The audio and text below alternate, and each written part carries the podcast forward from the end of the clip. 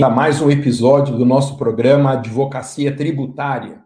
Eu sou o professor Alexandre Maza e nesse programa nós discutimos as melhores estratégias e oportunidades de negócio para quem quer começar a advogar em tributário. Hoje eu vou falar sobre prescrição da execução fiscal, a tese mais importante para a gente alegar em defesa do cliente contribuinte. Antes disso, gostaria de lembrar que Todas as nossas lives são feitas com o objetivo de eu advogar junto com você nos seus casos. Então, se aparecer um caso no escritório e você sentir necessidade de ajuda, entre em contato direto comigo, mandando uma mensagem pelo Instagram, uma direct pelo Instagram, e aí nós vamos discutindo os termos da parceria. Falando nisso, estão abertas as matrículas do meu curso de advocacia tributária e do Advogue para servidores. Você encontra o link para fazer a sua matrícula na minha bio do Instagram. No Instagram, meu perfil é arroba professor Maza. Aproveite e me siga lá. E também na minha bio do Instagram, você encontra o link para assistir uma aula sobre TUS de TUST, uma grande oportunidade de negócios na advocacia tributária. Uma saudação especial para o pessoal que nos ouve no podcast, em todas as plataformas de podcast. Se você procurar podcast do Masa, você encontra esses conteúdos todos. Muito bem. Prescrição em matéria tributária. O que, que é a prescrição? Como regra, a prescrição é uma forma de extinção do crédito tributário, ou seja, é uma situação que, ocorrendo, sepulta, impede o fisco de continuar a cobrança do crédito. Então, apesar das discussões muito acesas que existem a respeito da prescrição no direito civil, no Código de Processo Civil, no direito tributário, o CTN fez isso, ele lançou a prescrição no rol de causas de extinção do crédito, que facilita muito a nossa vida quando nós formos estudar e entender do que se trata essa prescrição. Para você entender bem o artigo 174 do CTN, ele diz que a ação para a cobrança do crédito tributário prescreve em cinco anos, contados da data da sua constituição definitiva. Importante que você saiba que a cobrança de tributos no Brasil se sujeita a duas situações que podem extinguir o crédito tributário antes da sua efetiva cobrança, a prescrição e a decadência. Mas, Masa, se a prescrição é a extinção do crédito, impedindo que o fisco promova a ação de cobrança, o que, é a decadência? Então, é pena que eu não possa usar uma lousa aqui, porque a nossa transmissão nas redes sociais não tem essa tecnologia ainda. Mas imagine na sua frente que há um gráfico. Esse gráfico aponta três eventos do processo de cobrança do tributo: a ocorrência do fato gerador, o lançamento tributário, né, que é o ato de cobrança, e a execução fiscal. Então, fato gerador, lançamento e execução fiscal. Imagine como se fosse uma espécie de uma linha do tempo, porque é isso mesmo são três fatos que acontecem no devido processo legal para a cobrança do tributo. Entre o fato gerador e o lançamento, há um prazo decadencial de cinco anos. Então, se da ocorrência do fato gerador, ou mais precisamente, de 1 de janeiro do ano seguinte, a ocorrência do fato gerador inicia um prazo de cinco anos para o fisco efetivar a cobrança por meio de um ato administrativo chamado de lançamento. Se o fisco demorar mais do que cinco anos para realizar o lançamento, ele perde o direito de cobrar esse valor. Então, é isso que nós chamamos de prescrição. Legal? Maravilha, gente. Então, do fato gerador para o lançamento, corre um prazo decadencial de cinco anos para o fisco realizar a cobrança. Uma vez realizado o lançamento, corre um segundo prazo, que por coincidência também é de cinco anos, mas que não se confunde com o primeiro. É um prazo quinquenal de prescrição para que haja a propositura da ação de execução fiscal. Portanto, a gente completando esse quadro, que eu sugiro que fique aí na sua cabeça, você imaginando, do fato gerador para o lançamento, corre um prazo decadencial de cinco anos para constituir o crédito. Da constituição definitiva do crédito até a propositura da execução fiscal, corre um segundo prazo, que é um prazo prescricional. Ultrapassado qualquer um desses prazos, tem a extinção do crédito tributário, o que implica na prática uma proibição de realizar a conduta. Bom, a teoria geral da prescrição, digamos, é isso. Algumas questões agora de aprofundamento sobre prescrição na execução fiscal. Como a prescrição extingue o crédito, assim como a decadência, a prescrição é uma tese de defesa na execução.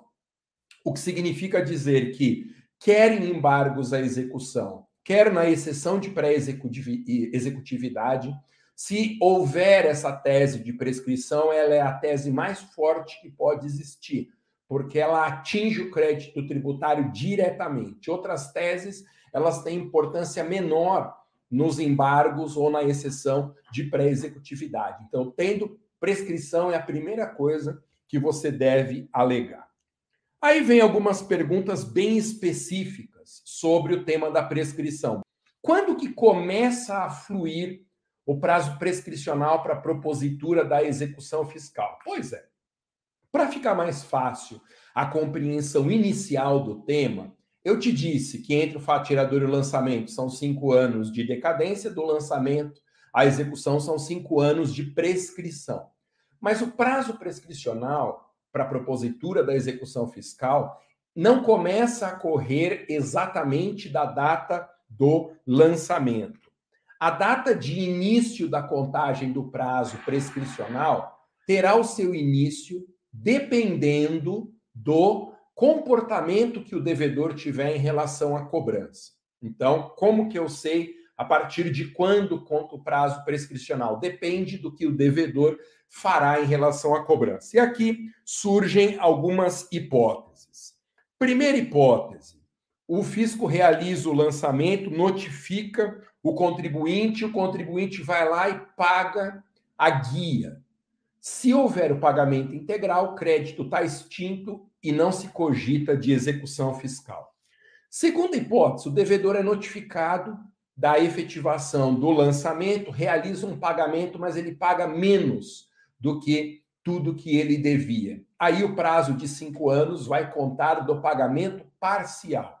Perceba que há um esforço do legislador para premiar, digamos assim, contribuintes que ajudem na cobrança do tributo. Então, se o contribuinte tomou a iniciativa de fazer um pagamento parcial, ele ajudou mais o fisco do que quem não pagou. Por isso que o prazo começa a correr do pagamento parcial, ele começa antes do que é o prazo na maioria das vezes. Terceira postura possível.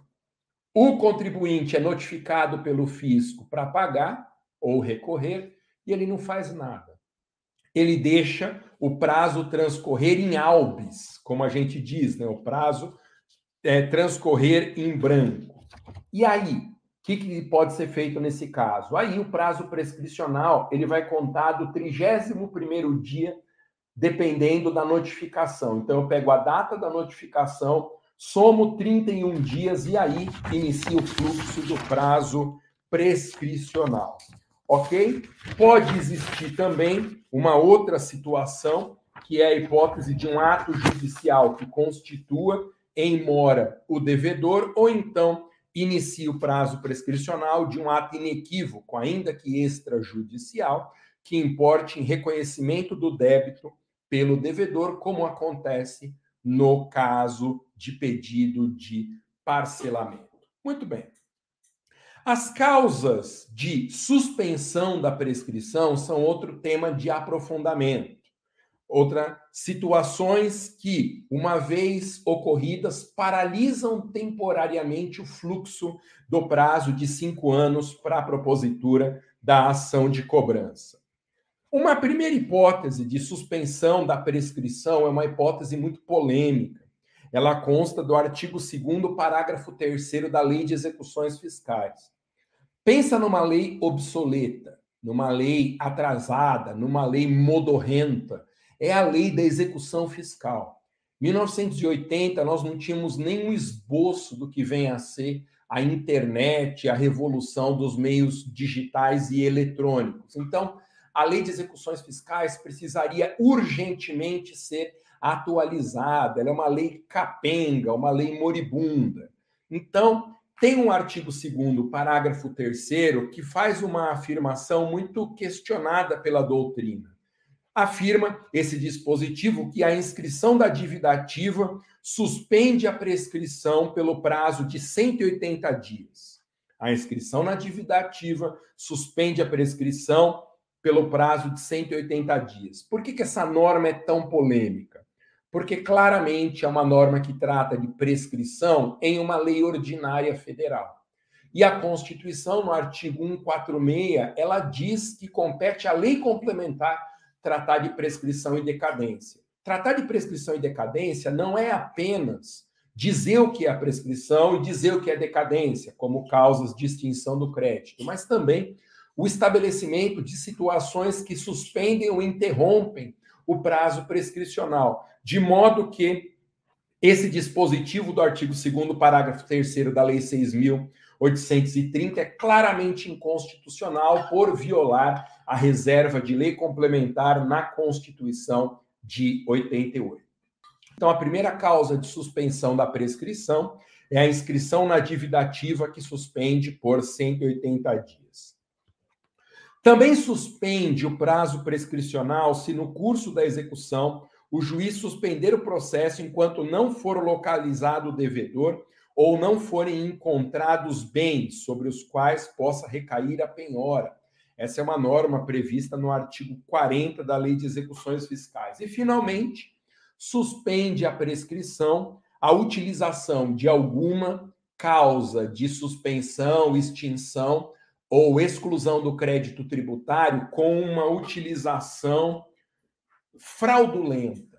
Às vezes isso pode acontecer em tese que uma moratória individual, por exemplo, ela é concedida por ato da autoridade administrativa com base na documentação que o contribuinte junta. Mas às vezes o contribuinte, para fazer jus ao benefício, ele junta um documento falso ou um documento que é verdadeiro, mas não é o exigido para conseguir o benefício. Então, sempre que o contribuinte usar de forma fraudulenta, moratória, parcelamento, isenção, remissão ou anistia concedidas em caráter individual, há uma suspensão do fluxo do prazo prescricional, porque é um jeito de punir o contribuinte que realiza condutas visando evadir-se do pagamento do tributo. Resumo, portanto, das causas de suspensão da prescrição: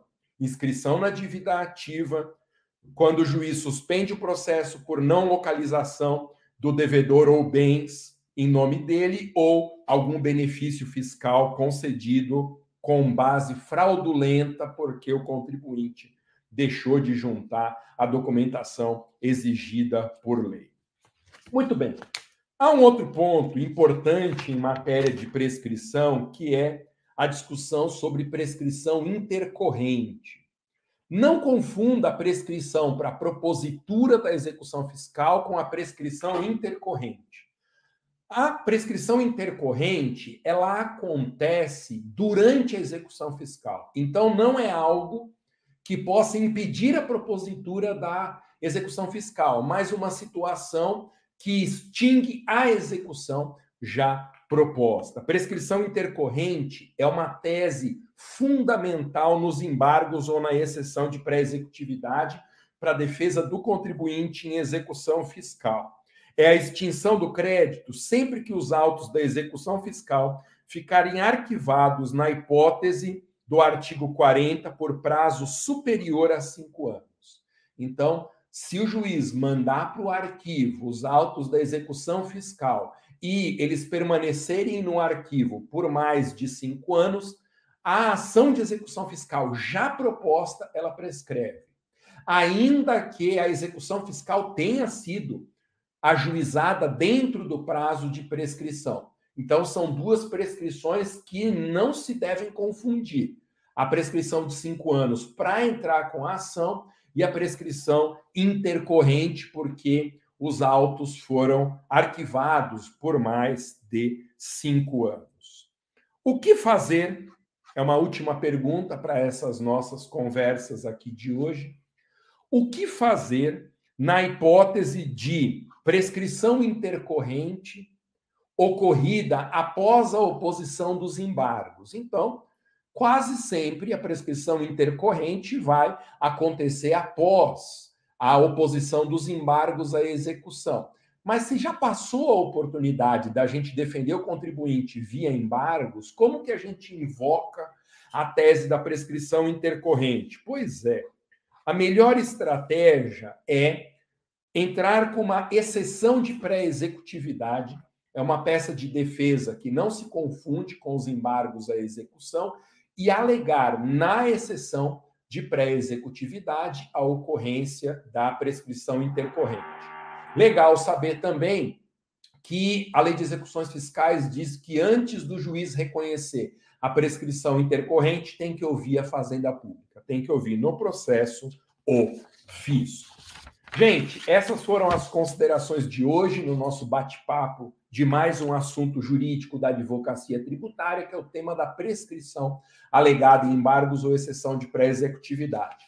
Lembro que todas essas lives que eu faço duas vezes por semana, advocacia tributária de terça-noite, advogue em direito administrativo de sexta de manhã, na terça, 19 horas e 7 minutos, na sexta, 11 horas da manhã, sempre no horário de Brasília. O objetivo é estabelecer parcerias com você que assiste essa live, que ouve esse podcast, entrando no seu escritório um caso que você sinta necessidade de ajuda, entre em contato comigo mandando uma mensagem direta pelo Instagram que a gente discute os termos da parceria. Não vacile, não vacile, porque estão abertas as matrículas dos meus cursos de advocacia, tanto advocacia tributária como advogue para servidores. Não perca a chance de abrir uma nova frente de atendimento no seu escritório que é a advocacia contra a fazenda pública. Uma, um nicho na advocacia que não tem chance nenhuma de reduzir de tamanho. As oportunidades só aumentarão porque na defesa de contribuintes e de servidores públicos, por exemplo, né, as causas mais comuns de administrativos são essas. A situação do contribuinte é do servidor, sempre a situação vai piorar no nosso país. Não há nenhum horizonte em curto, médio ou longo prazo de melhoria da situação do contribuinte e do servidor. Então, são, na advocacia, sempre mercados muito aquecidos. Você encontra o link para fazer com bastante calma a sua matrícula na minha bio do Instagram. Também lá tem um link para você assistir um aulão de degustação do curso de advocacia tributária sobre TUS de ITUST. Mais uma vez, Agradeço a presença de quem assistiu ao vivo, o prestígio de quem está assistindo a reprise, com um alô especial e a minha saudação para quem nos ouve nos podcasts, especialmente no Spotify. Muito obrigado, boa noite. Nos vemos, se Deus quiser, sexta-feira, 11 horas da manhã, falando sobre advocacia em direito administrativo. Espero você dentro do curso. Faça sua matrícula agora.